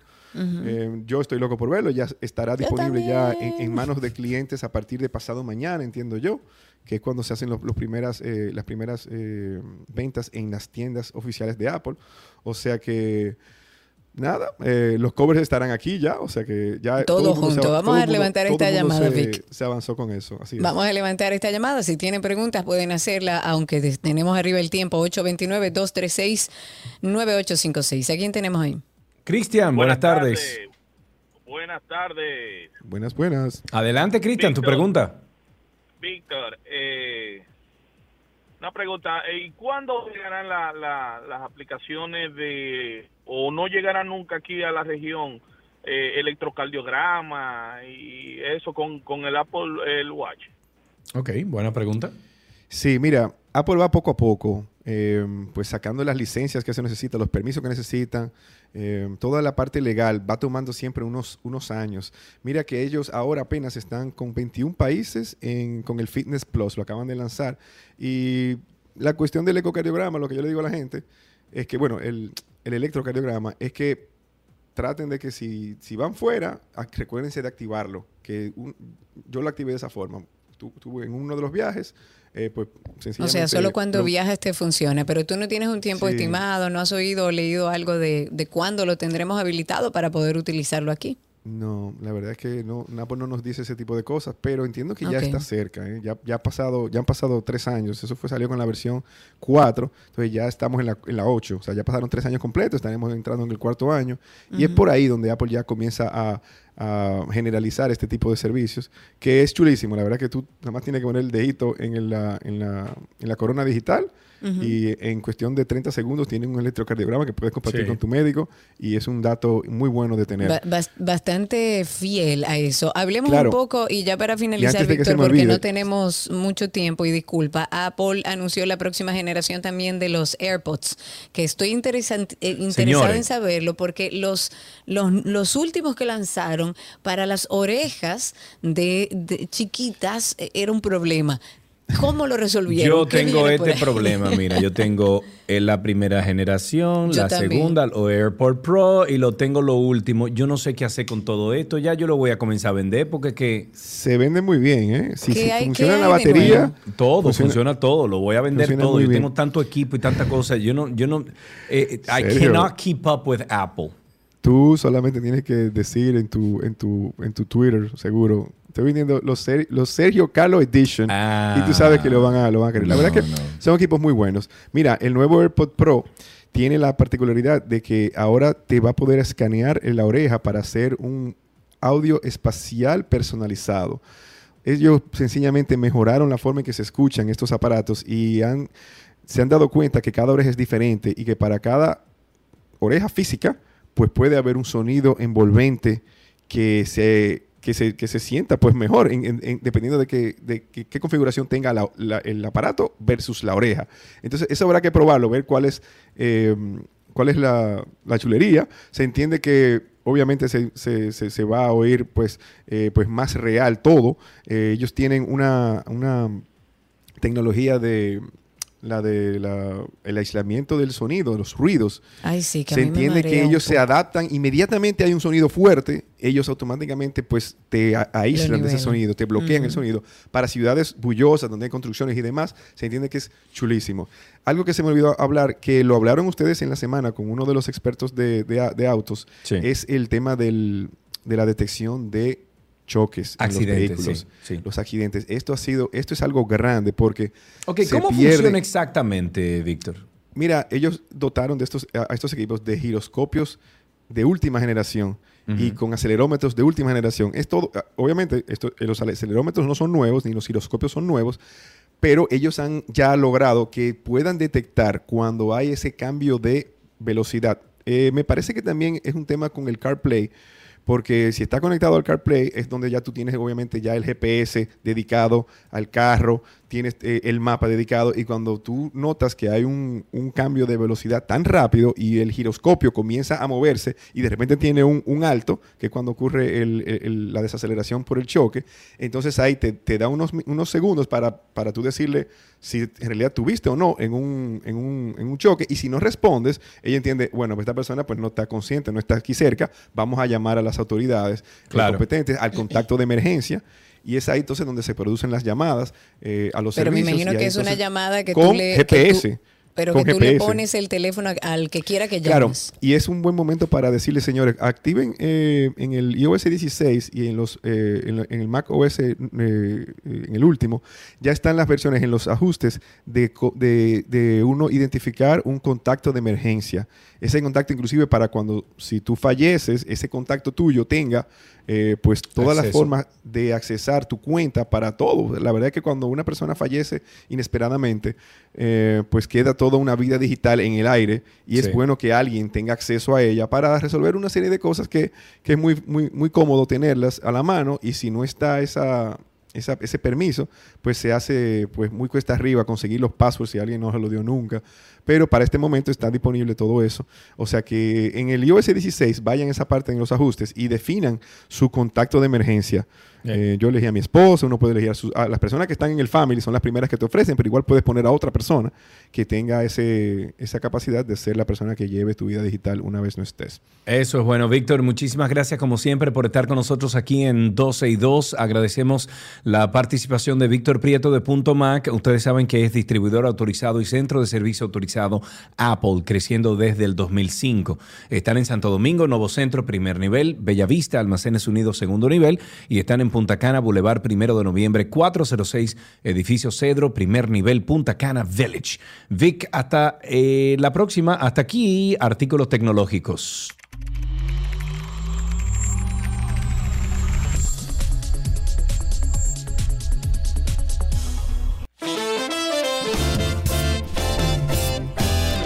Señores, pásenla bien. Respiren. Yo quiero una hamaca. Yo voy a conseguir una hamaca hoy. Hoy yo voy a conseguir. todavía tú no, consigues la maca, pero Yo- eso es lo más fácil en este país. O tú quieres que te la regalen. Yo, es que tanto ah, lo mira, regálame dilo. una. Regálame una. No, si Que me la que regalas tú. maca, te la mande. Si me la regala tú, la, to- la cojo y la guindo. no, que tú eres muy quiquilloso, después no te gusta. Ah, no, lo que pasa es que tiene que ser la maca que Ah, viene con el tejido. Y la, claro, no puede ser que una no, maca. no No, puede. no. Señores, hasta mañana. Gracias por la sintonía. Clara Ver, tenemos una cita pendiente. Un besito. Chao, chao.